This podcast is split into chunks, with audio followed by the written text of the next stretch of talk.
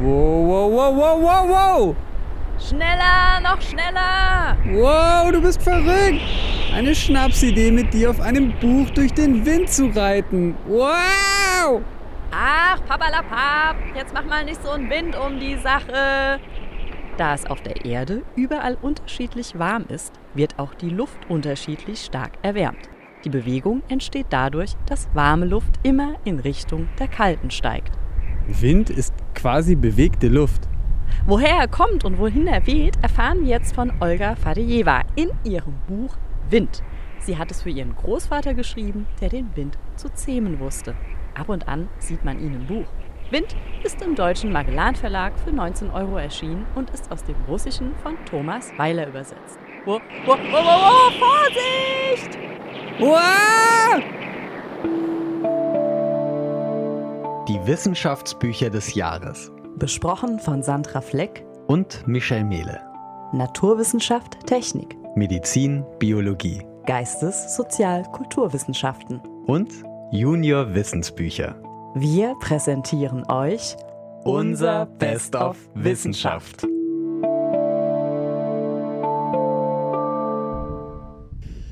Puh, der Wind hat sich etwas gelegt. Was ist denn das dort vorne? Der rot-weiße Turm ähnelt einem Leuchtturm.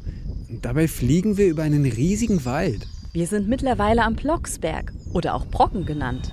Er ist der windigste Ort Europas und liegt in Deutschland. Hm, was du da siehst, ist ein Sendemast. Mann, hier weht ganz schön der Wind.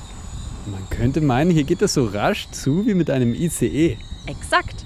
Mit 263 Kilometer die Stunde Windgeschwindigkeit hier an dieser Stelle gar keine schlechte Schätzung von dir. Hm, cool. Das wissen wohl auch die Zugvögel zu schätzen. Das gibt ihnen nochmal so richtig Rückenwind. Haben sie Gegenwind, fliegen sie einfach etwas niedriger, wo es windstiller ist. Aber nicht nur Vögel nutzen den Wind.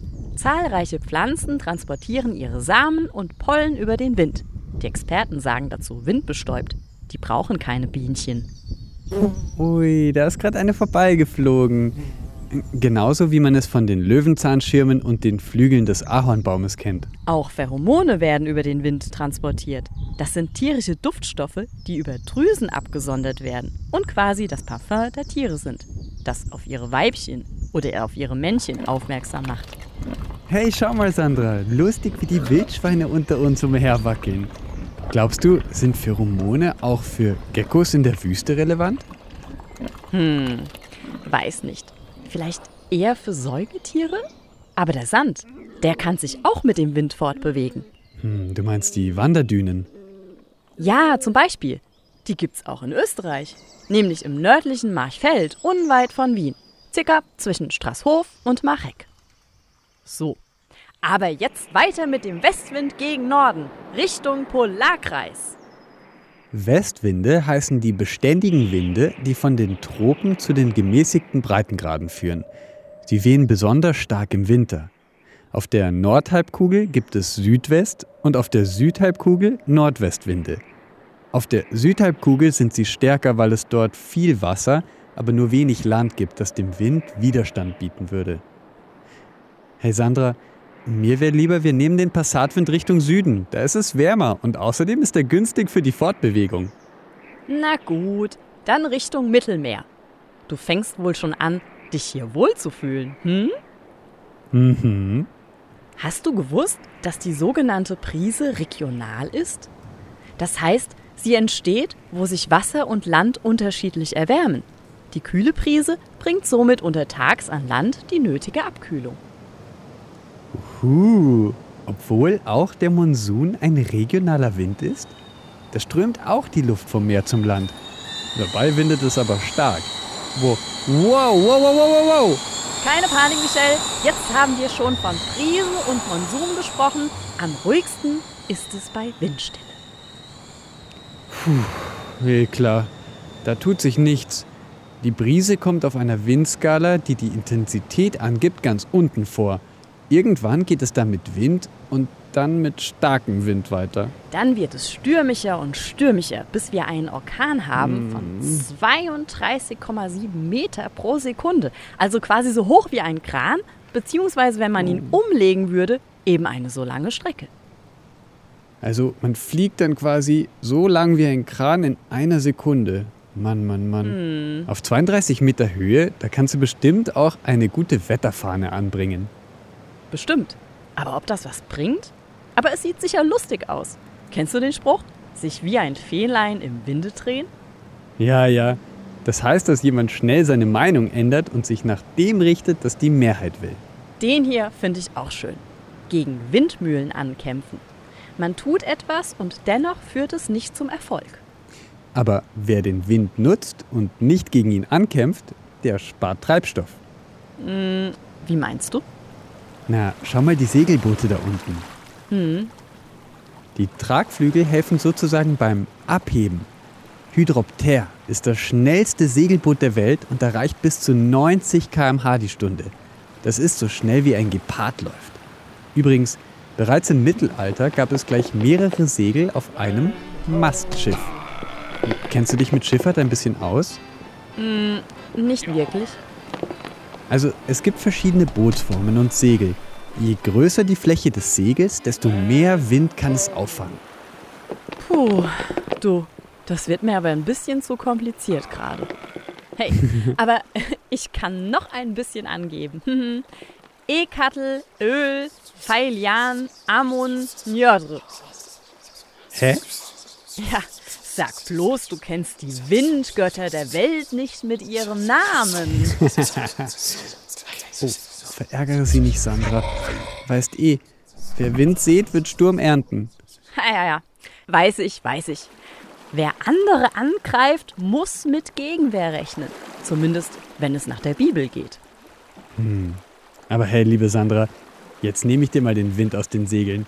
Ich will nämlich langsam nach Hause. Aber gerne doch. Mir wird's eh schon langsam kalt.